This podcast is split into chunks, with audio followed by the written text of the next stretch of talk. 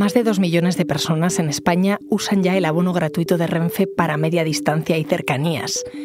Una medida que el Estado paga desde este año y que seguirá en vigor como mínimo todo 2023. Una medida también que algunos han aprovechado para reservar plazas que luego no usan. Este abono aún así le ha venido muy bien a mucha gente, aunque Renfe, que es la empresa estatal de trenes, también sigue acumulando quejas. Soy Ana Fuentes. En el país, Renfe, el abono gratuito que no llegará a todos.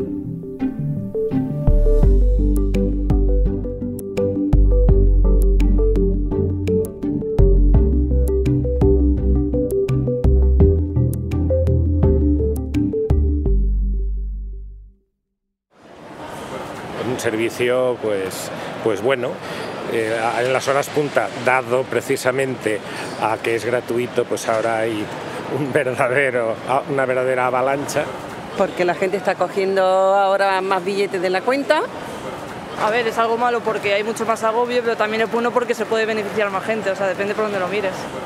Eh, a Tarragona, Tarragona Camp, es donde suelo ir, mucho más barato que antes pues entonces o me cojo el hablo, que por lo cual es muy barato el billete, y si no, pues con tarjeta dorada me hacen bastante descuento.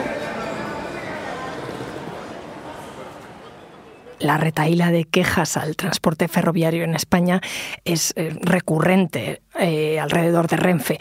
Para entender qué cosas han mejorado y qué cosas no, estoy con mi compañero experto en transportes, Ramón Muñoz. ¿Qué tal, Ramón? Hola, Ana, ¿qué tal?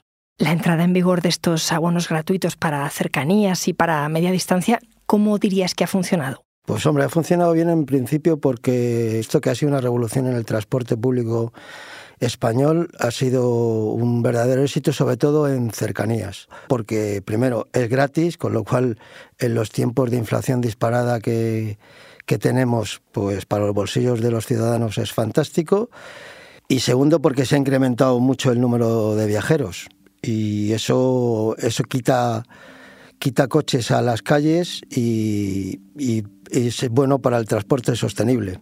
Si tuviéramos que distinguir entre cercanías y media distancia, ¿cómo dirías que, que está saliendo esta medida?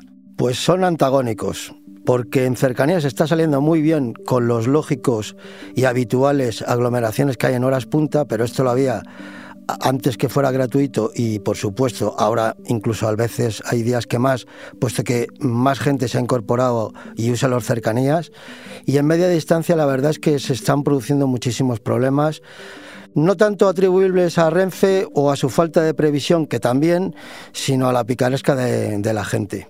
Cuéntame qué está pasando. Pues la picaresca suele ser muy rápida en su reacción. Para que hagáis una idea, mm, los trayectos de media distancia son los trayectos que antes se llamaban regionales, que llegan hasta, hasta 100 kilómetros como mucho. Bueno, pues en media distancia, pues hay que reservar los asientos. Entonces lo que hicieron los viajeros, como era gratis, y antes tenían que pagar por ello y evidentemente no vas a reservar y luego hubieras perdido tu billete. Pero como en este caso era gratis, reservaban un montón de asientos en un montón de horarios y pues luego no iban. Consecuencia, tú cuando querías reservar a través de la web de Renfe un asiento para ir a tu trabajo, resultaba que el tren oficialmente estaba completo. Sin embargo, si te subías al tren, el tren estaba medio vacío. ¿Y qué ha hecho Renfe? Pues Renfe tomó medidas y lo que hizo fue limitar el número de reservas. ¿Qué pasaba? Tú solo podías reservar cuatro reservas al día. ¿Por qué cuatro? Porque la gente que tenía, por ejemplo, turno partido, pues podía ir por la mañana, volver, volver a ir por la tarde y regresar a su domicilio. Y además tú no podías reservar el billete de, de vuelta hasta que no hubieras hecho efectivamente la ida.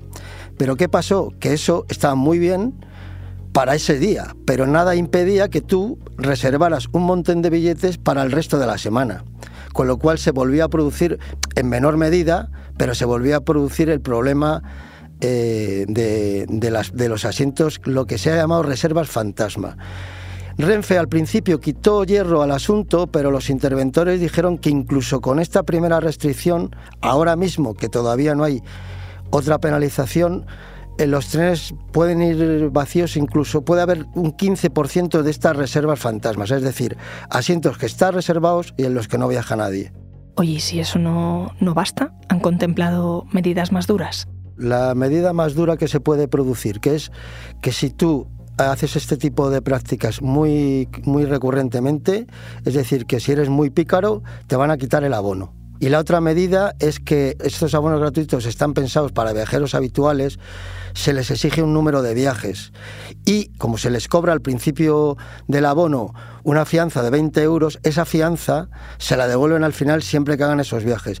En el caso de los pícaros, de los que cometan estas irregularidades, como medida preventiva, también se les confiscaría la fianza, es decir, no se les devolviera la fianza, y si siguen eh, incumpliendo con las reservas, pues entonces ya se pasa la medida drástica que es retirarles el abono gratuito. Hay que recordar que esta medida es bastante fácil de hacer, entre comillas, porque estos abonos eh, son nominativos, es decir, se sabe perfectamente quién reserva y al nombre de quién reserva y por tanto se les puede quitar fácilmente. Estos problemas son los que vienen de los usuarios, pero antes apuntabas a aglomeraciones, a, otras cuestiones que vienen de la propia Renfe. Por ir paso por paso, cuando yo quiero eh, coger un tren, quiero reservar un billete, por ejemplo, eh, ¿cómo es la web? ¿Es sencilla de entender? Sí, cuando tú buscas en Google y pones las palabras web Renfe no te salen más que improperios. ¿Por qué? Porque tradicionalmente como Renfe es una empresa que además de estatal tenía el monopolio absoluto del transporte ferroviario en España, pues tampoco se preocupaba mucho en vender billetes y en hacerlo intuitivo. La web de Renfe ha cambiado ya un montón de veces. Ahora hay un nuevo proyecto después de que se estrenara hace dos años otra web y ahora un nuevo proyecto para hacerla todavía más intuitiva. Cuando tú vas a comprar un billete, no solo es el hecho de, comprarlo y pagarlo, es que tú tienes que buscar un horario, eh, los precios varían y todo eso es bastante difícil de encontrar en la, en la actual web de Renfe, aunque ha mejorado respecto a hace unos años que literalmente era imposible. De hecho, mucha gente con estudios superiores se iba a las agencias de viaje a sacar billetes de Renfe porque no eran capaces de reservarlo por ellos mismos por Internet cuando se acercan fechas señaladas, las navidades, eh, las vacaciones de verano, los puentes, eh, ¿qué pasa con la web? Eh, ¿Sigue funcionando igual? ¿Los precios son iguales o no? Bueno, la web se, ha colapsado cuando hacen ofertas Renfe, pero el principal problema ya no es la web, sino que los precios, hace poco más de un año, Renfe, ante la llegada de la competencia, cambió su sistema de tarifas. Quiere decir, tú antes cogías un AVE un tren de larga distancia, un Madrid-Barcelona, por ejemplo, y el precio más o menos siempre era el mismo. ¿Qué pasó? Que Renfe se dio cuenta que iba a entrar la competencia, que por tanto como estaba en competencia, tenía que jugar con los precios y lo que implantó es lo que llaman ellos, por hacerlo bonito, un sistema de tarifas dinámicas. ¿Qué significa eso? Pues lo mismo que lo que pasa con los aviones, que cuanto más demanda, más suben los precios. Como tú me decías bien, Ana, en Navidades y en vacaciones, en general en todas las vacaciones, puentes y fiestas de guardar, lo mejor que puede hacer el usuario es cogerlo con mucha antelación, o sea, comprar el billete con mucha antelación. Y cuando digo con mucha antelación, digo bastante, como mínimo un mes, porque si no los precios se disparan. Como me decías antes, Renfe es una empresa estatal. Em, ¿Quiere decir eso que mm, parte de los billetes los paga el Estado? Sí, hay que entender una cosa muy importante. En Renfe hay dos capítulos. Un capítulo que es el transporte subvencionado, es decir, que son cercanías y media distancia, que es donde se han puesto los bonos gratuitos, pero que antes de los bonos gratuitos el Estado paga una parte muy importante de ese billete a Renfe, es decir, cuando tú compras un billete de cercanías, el Estado te está pagando casi más de la mitad de ese billete. Para que te hagas una idea, eh, todos los años el Estado antes de los bonos gratuitos le da a Renfe alrededor de mil millones. ¿Para qué? Para subvencionar ese transporte que se considera esencial. Y luego hay una parte que es comercial, en donde no hay ninguna subvención, que para que tú te hagas una idea son los, los trayectos largos de toda la vida, que ahora se llaman larga distancia y el famoso AVE. Y ahí no hay ninguna subvención, es decir, hay Renfe gana o pierde dinero como una empresa cualquiera. ¿Y cuáles son las rutas eh, que mejores precios tienen, que mejor salen para el usuario? Pues como suele pasar casi siempre en el mercado libre, las que tienen competencia.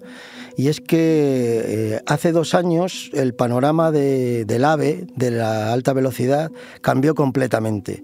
¿Por qué? Porque entraron eh, nuevos competidores, lo que yo, yo llamo las Renfes extranjeras. Entró Wigo, que es de la compañía pública francesa, y entró también Irio, que es de Trenitalia, que es la compañía italiana, con sus trenes rosas. ¿Dónde entraron? Pues en los corredores en los trayectos más rentables. ¿Y cuáles son? Pues el Madrid-Barcelona y el Madrid-Valencia.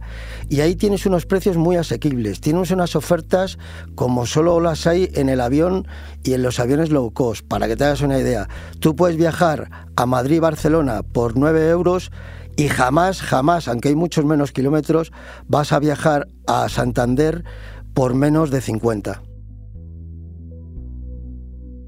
O sea, por lo que me estás contando, por un lado hay rutas que son rentables, que tienen competencia, precios más bajos, y por otro lado hay rutas casi olvidadas, ¿no? En las que los usuarios van a seguir pagando mucho más. Sí, van a seguir pagando y además van a tener peores, peor calidad. ¿Por qué? Porque a nadie le interesan esas rutas, porque viaja poca gente y la inversión que tendría que hacer una compañía para que el, ser rentable en esas rutas es inviable. Por ejemplo, eh, ahora se están construyendo o se están completando eh, los aves a Galicia y los aves a Extremadura, aunque este último la verdad es que va, va más a paso de burro que a paso de ferrocarril. Pero en fin, bueno, pues ahí yo ya te puedo decir, Ana, que no va a entrar la competencia prácticamente nunca, porque no hay suficientes pasajeros que vayan allí para que una compañía, en este caso dos compañías extranjeras, les sea rentable. ¿Dónde sí van a funcionar? En el Madrid-Barcelona, en el Madrid-Levante, tanto Valencia como Alicante, y la gran asignatura pendiente, pero que ya han dicho todas las compañías que van a apostar por ello, que es el Madrid, el Madrid Sur, es decir, Madrid-Sevilla, Madrid-Málaga, Cádiz, todos los núcleos del sur, que ahora solo cubre el AVE de Renfe. Es decir, que la competencia ha resultado muy beneficiosa para el viajero, pero mm, también tiene sus inconvenientes, porque el low cost tiene sus cosillas, la verdad, Ana. ¿Qué pasa con el low cost? Pues verás, como ocurre en los aviones, a todos nos gusta viajar por muy poco dinero, pero mm, lo gratis total tampoco funciona los eh, antiguos viajeros de, AVE, entre los que me encuentro, sabían que se subían al AVE, les daban de comer, les daban un periódico, podían ver una peli, por supuesto podían llevar maletas, tener un asiento reservado, y ahora, como sucede en el avión, por todo eso hay que pagar. Y la gente se queja porque dice, sí, viajo de Madrid a Barcelona por 9 euros, pero luego tengo que pagar la reserva del, del asiento, por cada maleta, etcétera, etcétera, etcétera. Y además, los nuevos trenes, algunos tienen sus incidentes y Wigo es una prueba de ello porque se ha cargado, y perdóname que sea tan directo, se ha cargado más de una vez la vía y ha roto la vía y ha provocado el, que se parara toda la, línea. No solo para sus trenes, ten en cuenta que hay solo una vía. Y entonces cuando un tren rompe esa vía, como lo ha sucedido a los trenes de Wigo, pues eh, todos los demás trenes de las demás compañías también se paran. Pero, ¿cómo funciona Renfe en comparación con, otros países? Cualquiera que haya ido a París, que es un lío de trenes, de cercanías, que mm, mm, para coger y llegar al sitio tienes que ser parisino, porque si no eres incapaz, o cualquiera que haya viajado en los trenes de Nueva York, se va a dar cuenta del gran servicio que tenemos aquí de trenes. Primero de cercanías, que funcionan muy bien y que afectan a las mayores ciudades y garantizan un transporte público barato, tan barato ahora que gratis. Y segundo, España es el país que por habitante tiene la red de alta velocidad más grande del mundo, solo superada por China y además es el segundo país que más aves tiene después de China. Es más, nuestro modelo de, ave lo están copiando para los corredores eh, más transitados en Estados Unidos y nuestras empresas van allí. ¿Hay lagunas? Sí, pero funciona muy bien. O sea que no estamos tan mal. Bueno, salvo que seas extremeño o quieras viajar a Extremadura. Entonces, yo te aconsejo que por ahora no cojas el tren. Gracias, Ramón. Gracias a ti.